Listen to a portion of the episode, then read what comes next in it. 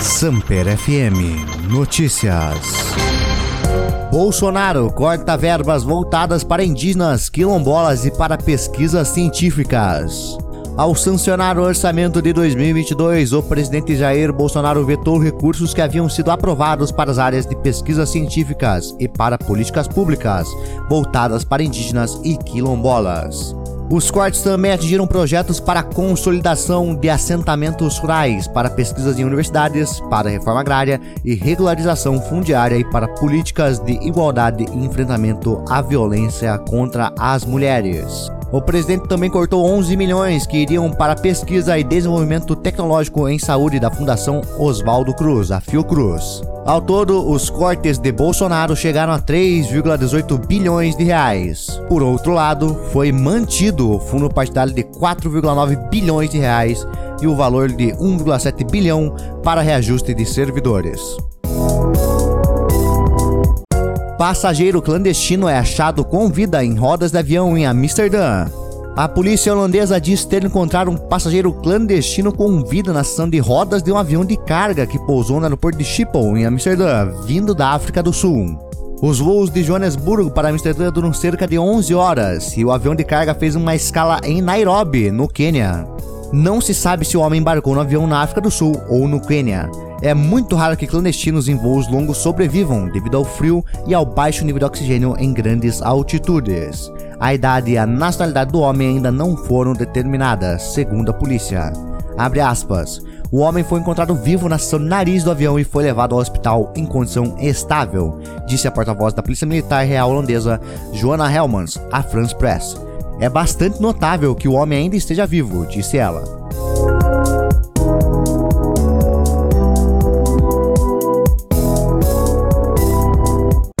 Liga das Escolas de Samba define datas dos desfiles das escolas do Grupo Especial Acesso e Acesso 2. A Liga das Escolas de Samba de São Paulo definiu neste domingo o calendário de desfiles do Carnaval 2022 no Sambódromo de Aembi, na zona norte da capital paulista. O carnaval, que seria nos dias 25 e 26 de fevereiro, foi adiado pela prefeitura na sexta-feira, dia 21, para abril. Os desfiles das escolas do grupo de acesso 1 e acesso 2, que este ano também desfilarão no Sambódromo de AMB, acontecerão na quinta-feira, 21 de abril, e no sábado, dia 16 de abril, respectivamente.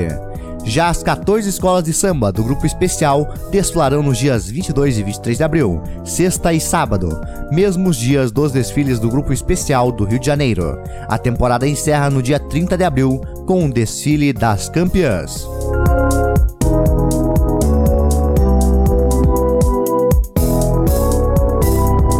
Esporte. Polícia solicita mais imagens em investigação sobre faca em jogo da Copinha.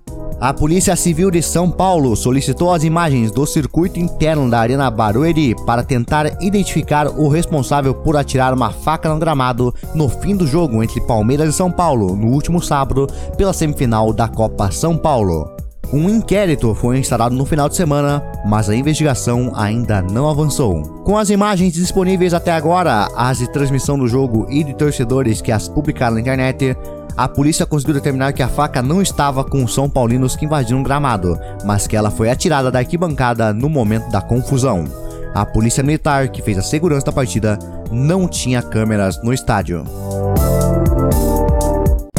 FIFA adia data para inscrições no Mundial de Clubes. Palmeiras ganha tempo por reforços.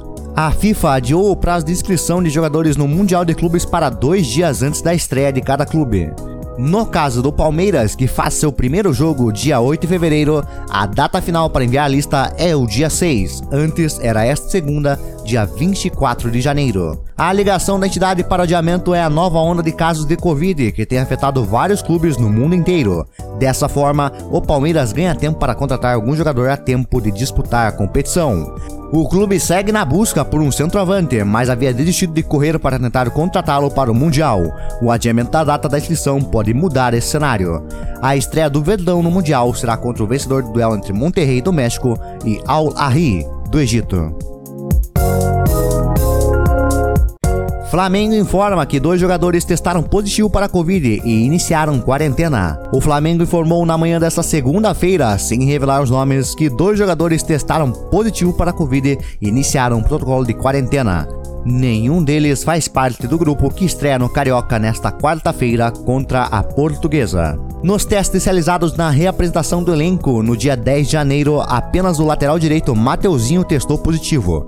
Ele cumpriu quarentena e já treina normalmente com o restante do elenco. Pelo protocolo atual no Rio de Janeiro, a pessoa que testa positivo tem que ficar de quarentena por 5 dias se não apresentar sintomas, ou 7 dias caso apresente algum dos sintomas. Automobilismo. Fórmula 1. Russell revela ambição perto de estreia na Mercedes. Depois de três temporadas de altos e baixos pela Williams, George Russell está pronto para alcançar outro patamar na Fórmula 1, com sua estreia pela Mercedes em 2022. E se antes a presença entre os 10 ou 15 primeiros no grid largada ou alguns pontinhos lhe eram motivos de comemoração, o britânico garantiu que quer mais em sua nova fase da carreira.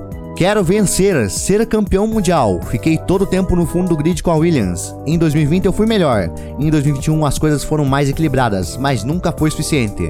Até eu ser campeão mundial, nada nunca será suficiente, comentou George Russell. Formado pela Academia da Mercedes, Russell estreou na Fórmula 1 pela Williams. Lá, ficou zerado em 2019 e 2020, mas desfrutou de seu melhor ano em 2021 Começando pelo GP da Áustria, ele ficou em oitavo na classificação, carimbando sua primeira ida ao Q3 e a primeira da equipe desde 2018. Depois, o britânico faturou na Hungria os primeiros pontos do time desde 2019, além de um segundo lugar na Bélgica, que foi seu primeiro pódio e o primeiro da Williams em quatro anos. Além disso, chegou entre os 10 primeiros na Itália e na Rússia. Russell fechou a temporada em 15º lugar no campeonato e colocou sua antiga equipe em oitavo lugar no Campeonato Mundial de Construtores.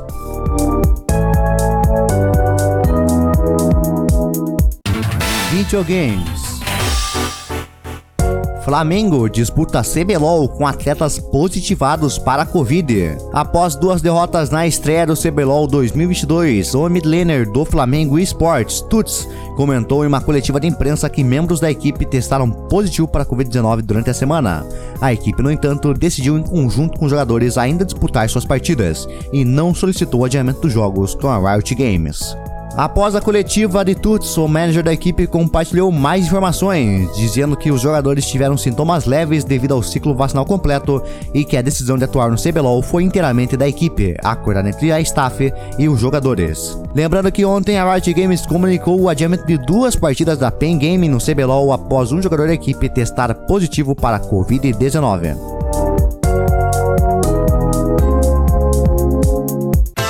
Tecnologia Google abre novas vagas e quer dobrar a equipe de engenheiros no Brasil até 2023. O Google anunciou nesta segunda-feira que planeja dobrar sua equipe de engenheiros no Brasil até o fim de 2023. O objetivo da empresa é que o departamento passe de 200 para 400 profissionais. Algumas vagas já estão abertas e são voltadas para áreas como privacidade e segurança de dados. O Google diz que as oportunidades serão destinadas às suas equipes de engenharia nas cidades de São Paulo e Belo Horizonte. Segundo a empresa, parte das vagas é voltadas para profissionais negros. O processo seletivo é o mesmo, mas as oportunidades são identificadas no site da Google com o complemento Black Community Inclusion ou Inclusão de Comunidade Negra. O líder de recrutamento do Google para a América Latina, Daniel Borges, afirmou que a empresa tem um compromisso global de se tornar mais representativa e diversa.